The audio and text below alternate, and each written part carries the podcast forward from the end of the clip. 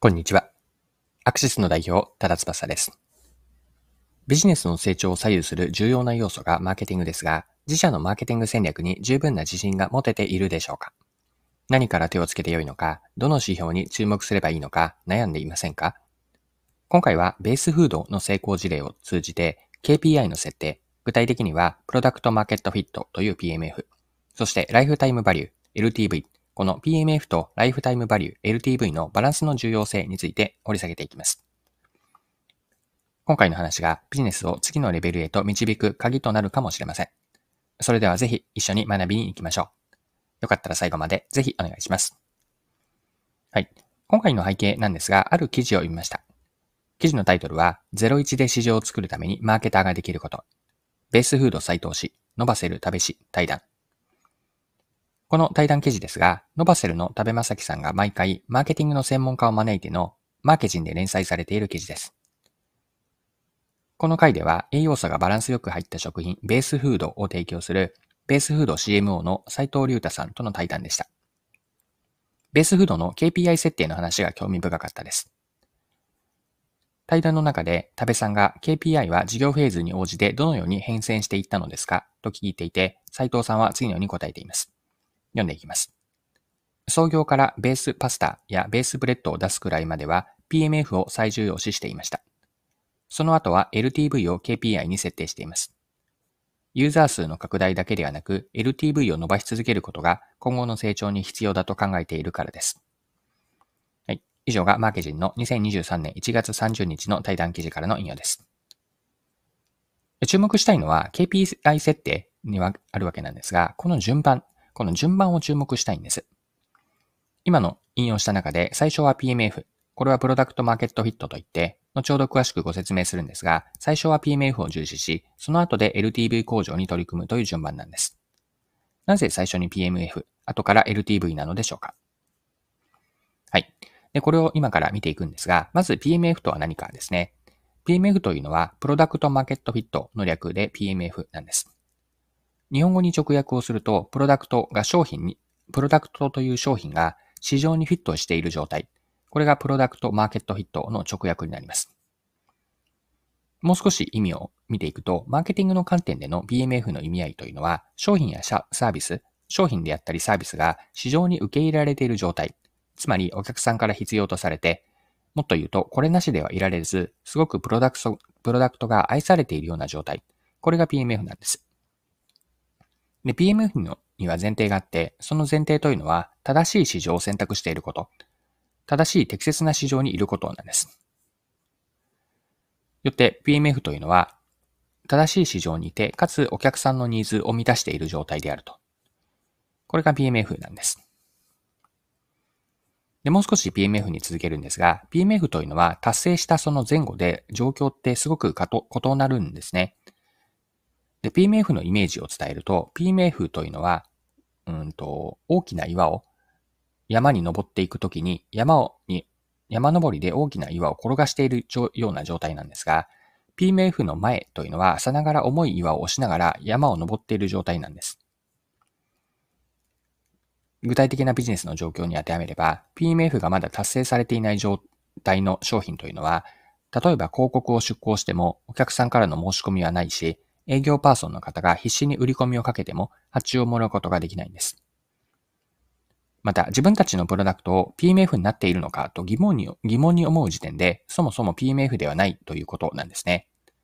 で、一方の PMF が達成した後、PMF5 というのは全然違うイメージで、さっきの山登りの例えを続けると、山からの下山で重い岩も勝手に山の斜面を転がっていくようなイメージなんです。商品が PMF となっていれば、お客さんに引っ張られるようにどんどん売れていって、引く手あまたな状態になるんです。お客さんは商品を使い続けてくれて、また口コミ等によって他のお客さんも連れてきてくれる。こんな状態が PMF の後なんですが、PMF の前後というのはこれくらい状況が違うんです。はい。ここでベースフードの話、KPI の設定に話を戻すと、KPI として重視した順番というのは、最初は PMF、プロダクトマーケットヒットで、PMF が達成された後に LTV と、こんな順番になったんです。